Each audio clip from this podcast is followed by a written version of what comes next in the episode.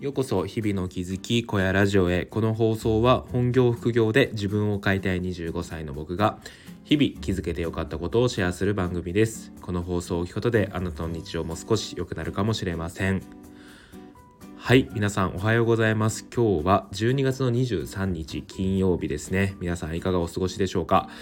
東京は晴れていますね。で、もうね、明日、明後日とクリスマスイブ、クリスマスということで、ちょっとね、あのー、まあ、楽しい日にな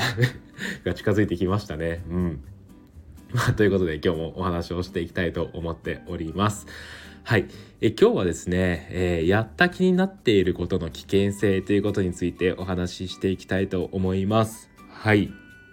で、この話をしようと思ったのは、えー、僕がですね、こう本を読む中で、えっ、ー、と、こう大切にしていることがあって、なんかそれって結構有意義かもなと思ったので、ちょっとお話をしていきたいなと思います。はい。で、えっ、ー、と、僕ですね、こう本って結構いろいろ読むんですけど、まあ本当に小説も読むし、えっ、と、ビジネス書、え自己啓発も読むし、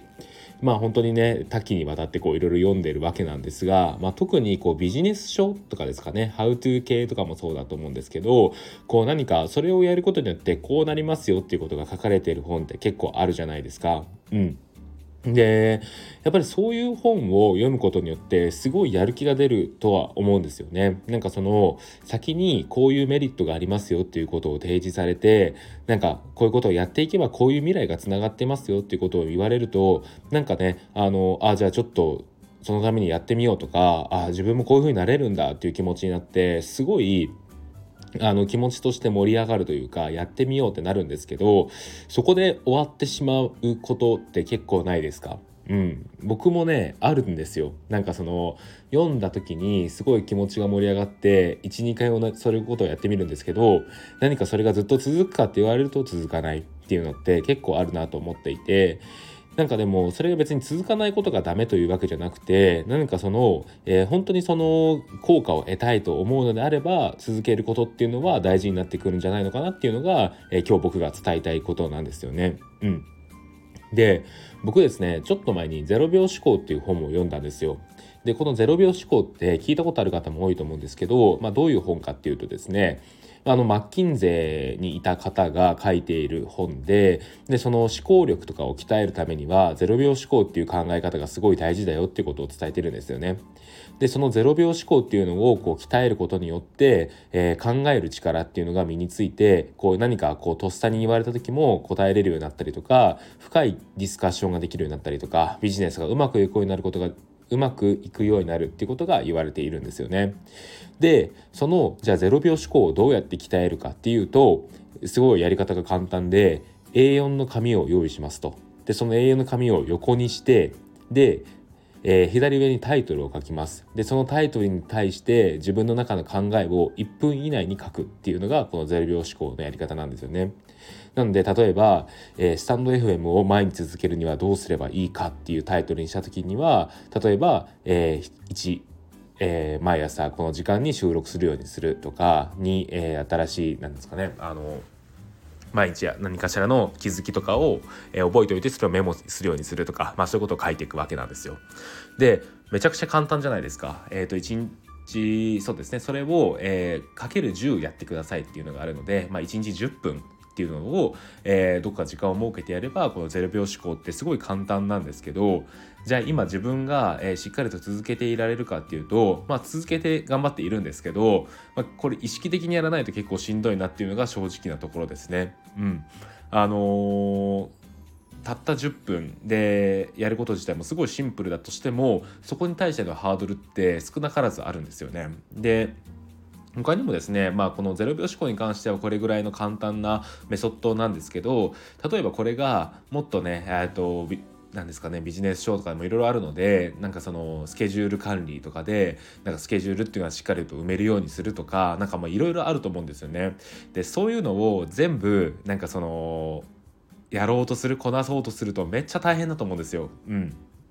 でなんかそれをやることがすごい大事なはずなのに読んでやった気になっているっていうのが結構あるなって思うんですよね。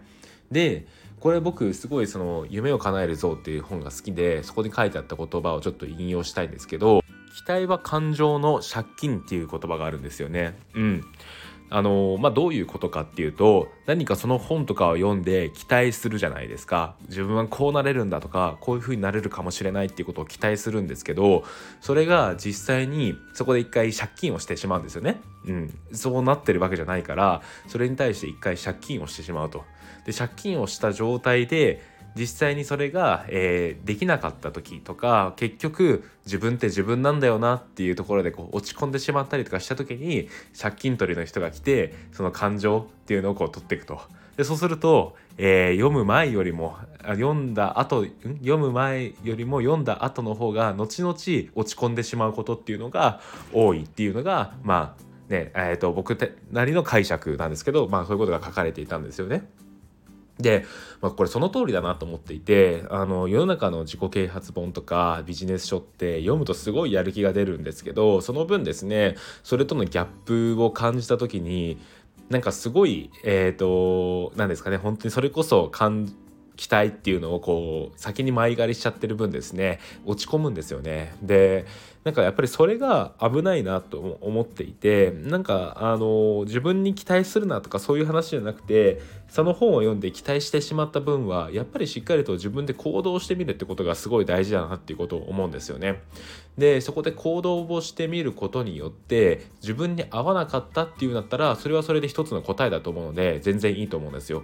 ただですねそのやってみた結果ややってみた結果というかやらずに、えーと、期待だけして終わってしまうってなるとなんかやったら変わったかもしれないとかなんかあの結局やらない自分はダメだったんだっていうふうに結論付けてしまって余計落ち込んでしまうと思うんですよね。なので本を読んだ段階でやっぱりですね、えーと、期間はお任せしますけど一回やってみるってことってすごい大事だなっていうことを思います。僕であれば、えー、学んだ0秒思考っていうのを今、えーと読み終わったのがえー、と前の日曜日なので今がちょうど5日ですね。5日間ずっとやっているんですけどはなんかやっぱりやるようにしていますね。でこれをもうちょっと続けた先に何か見えるものがあれば続けるし、えー、あんまり効果がないと思えるのであればそれはやんなくてもいいかなっていうように考えようかなと思ってます。えー、ここまでしっかりやればですねなんかその借金もちゃんと返してる返済もできてると思うのでなんかその落ち込みづらいのかなっていうことは思っています。うん、はいということでですねなんかこうこれは別に本を読まず本のに限らずだと思っていて、まあ、YouTube とかでもそういうやる気出る系とかまあいろいろあると思うんですけど、まあ、そういうのを見た時に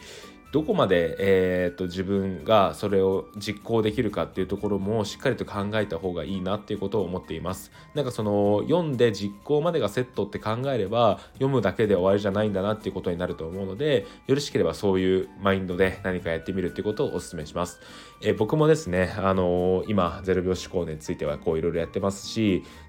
結局ですねこう習慣がしてしまえばすごい楽になってくるのでなんかそうやって、えーと、自分のもう自然な考えとして、えー、マインドとして身につくぐらいまではしっかりとちょっとやってみようかなと思っています。